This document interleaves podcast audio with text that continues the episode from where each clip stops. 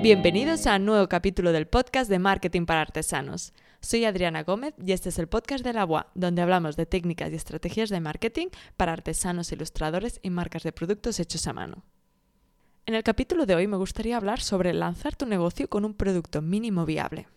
Este concepto, llamado también Lean Startup, es un concepto que creó Enrique Rives en el libro de Método Lean Startup, muy recomendable por cierto, y viene a decir que el lanzamiento de un negocio o producto se basa en el aprendizaje de la validación, experimentación e interacción con el cliente.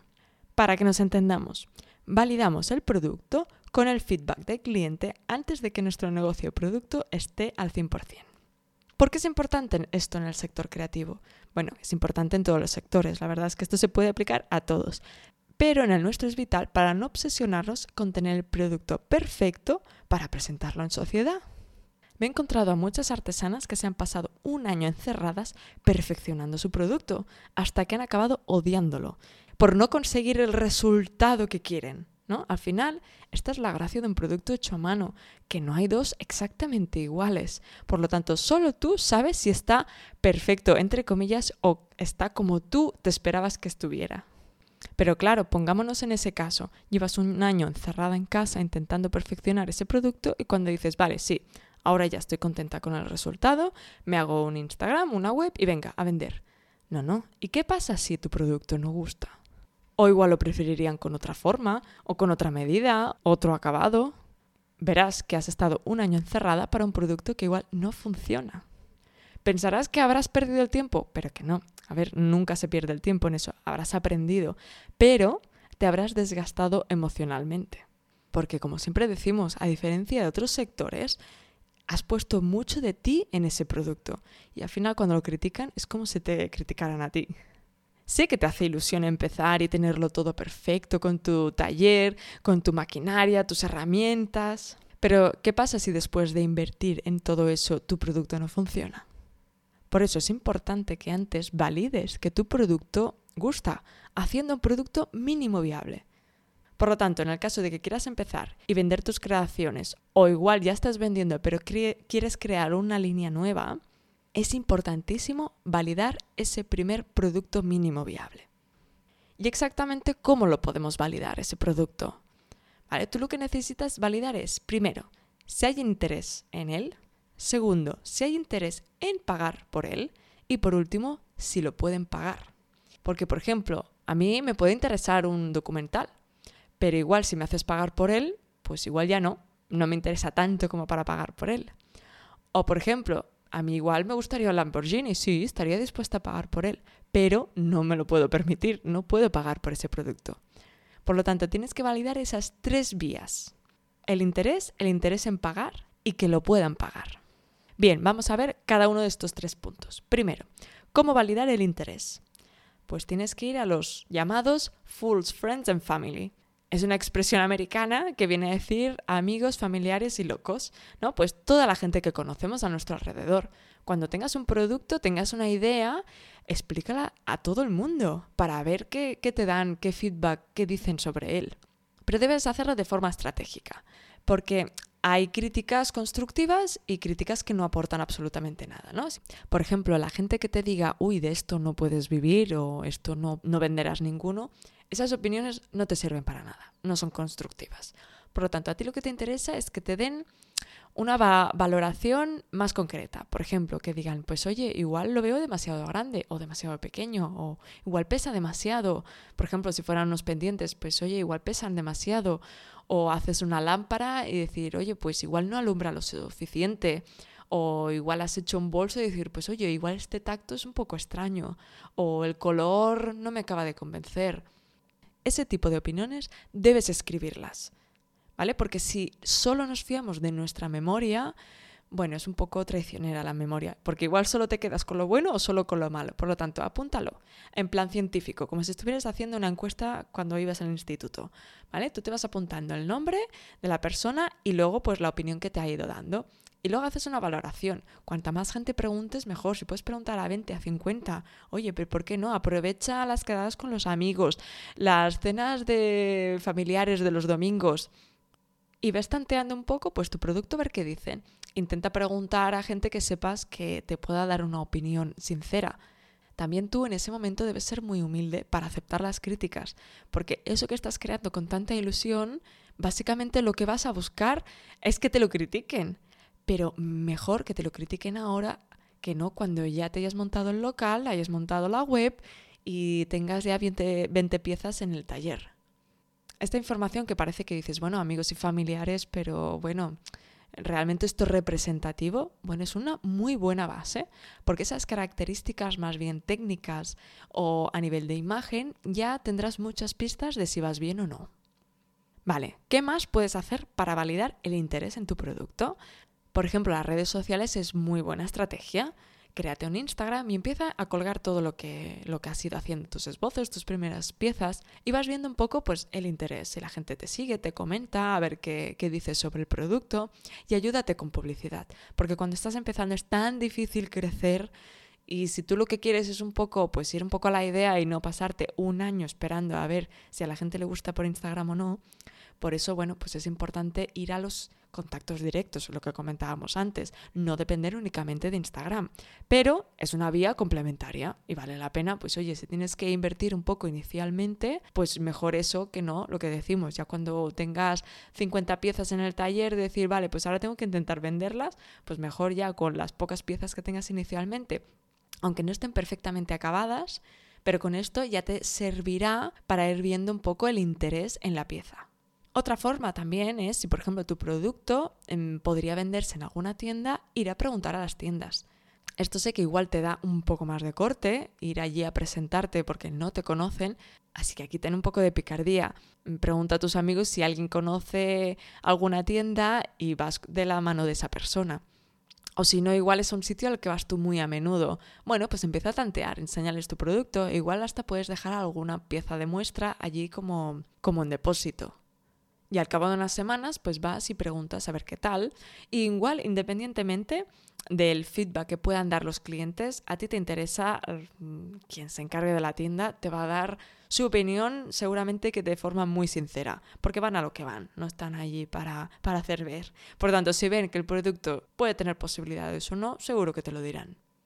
Vale, con toda esta información que te han dado, tanto amigos y familiares como la información que te puedan dar de Instagram, aunque bueno, está un poco cogida por pinzas, y la tema de las tiendas, ¿vale? Aquí tú lo que necesitas validar es las tres necesidades del producto. Esto te dejo luego en las notas del programa, el capítulo 4 del podcast, donde hablamos de las tres necesidades que cubre un producto. Que te las resumo rápidamente. Está la funcional, como por ejemplo el tema del peso, la funcionalidad, la forma, las medidas. Luego está la necesidad sensorial, que esta viene a ser más a nivel de imagen, los colores, la textura, más lo que apela a los, a los cinco sentidos, ¿no? Y luego por último está la simbólica, que aquí es donde apelan las marcas. ¿Vale? Esto se construye con el tiempo, o sea que mucha paciencia. Es aquel momento en que la gente em, tiene ganas de lucir tu logo, por la, por la calle y se hacen fotos y te etiquetan en Instagram. Cuando llegas a ese punto es que has llegado a esa necesidad simbólica. ¿Vale? Por lo tanto, con el feedback que te hayan dado, tienes que ir validando esas tres necesidades. ¿Vale? Repasemos. La necesidad funcional, pues tienes que validar si está bien la forma, el tamaño, el peso, todas esas partes, bueno, incluso también eh, la, necesidad funcional básica, ¿no? Si haces bolsos, pues bueno, pues que, quepan las, llaves y el móvil y lo que haga falta. Si haces joyas, pues eso, que no pesen demasiado, que no sean complicadas de, poner. ¿Vale? Y luego está la necesidad sensorial, ¿vale? Pues toda la parte más de, de, imagen, de decir, oye, pues igual esta textura tan rugosa pues no es agradable para el tacto. O igual haces unas tazas que a la gente le gusta más en mate que no en brillo. O igual haces un bolso y la correa raspa. Y luego, por último, la parte simbólica, que es la que decimos que necesitamos tiempo. Pero bueno, es la que hace que tengas ganas de formar parte de esa comunidad, de esa marca. Pero las dos primeras, con las preguntas que hagas a amigos, familiares y el contenido que hayas sacado de, de redes y eso lo que comentamos de tema de tiendas, seguro que te ayudarán muchísimo a ver si tu producto está cumpliendo con esas necesidades. Vale, luego lo siguiente necesitas validar es el interés en pagar. ¿Vale? Aquí también te ayudará a preguntar, pero ojo, porque al final cuando preguntamos, ¿tú pagarías esto por este producto? Es muy difícil ser realmente sincero o realmente ser realista, ¿no? Porque, por ejemplo, si fuéramos a alguien que no conoce la marca Apple y le dijeras, oye, ¿pagarías 1.300 euros por este móvil? Seguramente te diría que no, ¿verdad?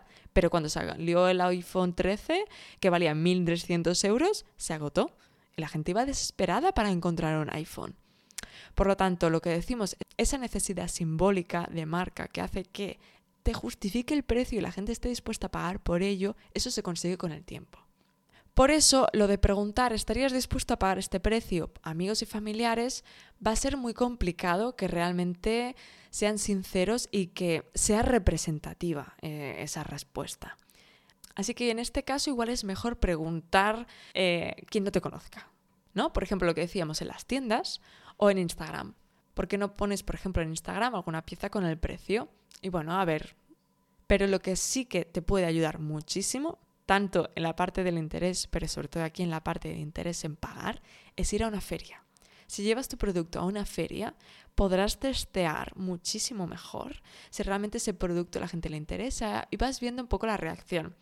Las ferias, inicialmente, lo que te sirven es para validar, más que para ir a vender. Ahí vas a hacer contactos, vas a ver la opinión de la gente, lo que opinan sobre tu producto. Así que es muy valioso en ese sentido. Hay empresas que pagan mucho dinero para hacer estudios de mercado. Bueno, pues sí, igual tienes que invertir para ir a una feria inicialmente para ver si tu producto funciona, vale la pena, ya te lo digo. Vale, por último, el que puedan pagarlo. Bien, Aquí es un poco lo más complicado, pero aquí te diría, primero haz un estudio de la competencia, ¿vale? Porque si, por ejemplo, tu producto es más o menos similar o cumple la misma necesidad que lo que sería tu competencia y todos oscilan entre 200 300 euros la pieza, mm, pues tú no lo pongas a 30, obviamente. Aprovecha un poco el precio al que está acostumbrado el cliente sí que es verdad que hay algunos precios que las personas ya las tenemos más asimiladas. ¿no? Por ejemplo, como lo decíamos, lo de los móviles. Ahora sabemos que un móvil oscila entre los 400 y 800 euros, ¿no? Más o menos. Hay móviles de 100 y móviles de 1500, obviamente. Pero más o menos ese rango mentalmente lo tenemos. Por ejemplo, un bolso de calidad tendríamos eh, en mente entre 100 y 300 euros. Por lo tanto, si te mueves un poco más por encima o por ese rango un poco inferior, pero yo no te recomiendo que lo bajes, eh, irías bien. ¿Vale? Sobre todo los productos de high ticket, de precio alto, que normalmente es el sector de la artesanía, porque es hacia donde tenemos que ir, porque si no, no salen los números, ¿vale? Esto es algo que, bueno, requiere más tiempo de ir validando. Por eso es súper importante que no hagas la gran inversión, comprarte maquinaria, tenerlo absolutamente todo para empezar a vender tu producto, sino que al contrario, empieza a presentarlo, a tantear y a ver si tienes esas primeras ventas. Con pocas ventas iniciales ya te sirve para validar, porque el porcentaje de conversión de la gente que te conoce a las ventas, a las ventas que habrás hecho será alto. si te conocen 100 personas y tienes de una a cinco ventas, pues es de es casi un 5% de conversión. Eso es muy alto inicialmente. Eso te puede servir para extrapolarlo a cuando te conozcan mil personas. No es matemática pura, pero sí que con una muestra pequeña te puedes hacer una idea. Cuanta más gente llegues, más posibilidades tienes de vender. Vale, y ahora hemos hablado de todo esto de, de vender esas primeras unidades y me dirás, claro, pero para empezar a vender igual ya tengo que hacerme mi web, ¿no? ¿Cómo lo voy a vender si no? Bueno, a ver, lo puedes hacer tú de forma directa, que contacten contigo, puedes utilizar Instagram o hacerte una landing page muy sencillita, pero bueno, como todo requiere su tiempo y su dinero, ¿vale? Pero una muy buena manera para validar tu producto y para empezar a venderlo es hacer una tienda en Etsy. Y para ello os informo que este martes vamos a tener un directo con Mireia Solsona, que ella es experta en la venta en Etsy y te enseña en sus cursos cómo hacerlo. Así que en ese directo hablaremos de las ventajas de vender en Etsy, cómo crear tu cuenta, consejos para vender. Así que no te lo pierdas y aprovecha que estaremos en el directo también para hacer preguntas. Y también si ya quieres empezar a mirártelo antes del directo, te dejo en las notas del programa sus cursos para que te los vayas mirando, que ya verás que te van a ir genial. Y bueno, lo dejamos aquí, ¿vale? Vamos a repasar un poco lo que hemos comentado. Para empezar tu negocio, empieza con un producto mínimo viable. Te ayudará muchísimo ahorrarte tiempo y dinero y lágrimas si en el caso que no funciona. O eso te permitirá ver qué debes modificar para que tu producto realmente sea el que tiene que ser. Así que con este producto mínimo viable te ayudará a validar. ¿El qué? Validarás el interés, el interés en pagar y que lo puedan pagar. De esta forma conseguirás un montón de información y cuando veas que dices, vale, pues sí, mi producto funciona, realmente están interesados eh, en él y están interesados a pagar y pueden pagarlo, pues entonces luego ya tienes todo el tiempo del mundo para perfeccionarlo y hacerlo tal y como te lo has imaginado. Y con ello lo dejamos aquí. Recordarte eso, el martes 18 a las 5 y media de la tarde tendremos el directo con Mireia Solsona para hablar de, de cómo crear tu tienda en Etsy. Si te ha gustado el capítulo de hoy, este tipo de información es la que tratamos en las consultorías. Así que si te interesa que analicemos tu negocio, tienes dudas o te gustaría empezar tu producto y no sabes muy bien cómo, contacta conmigo en www.lavoice.com barra contacto. Y antes de que te vayas, muchísimas gracias por haber llegado hasta aquí. Te estaré eternamente agradecida por suscribirte a este podcast, comentarlo o incluso valorarlo. Gracias y nos escuchamos la próxima semana.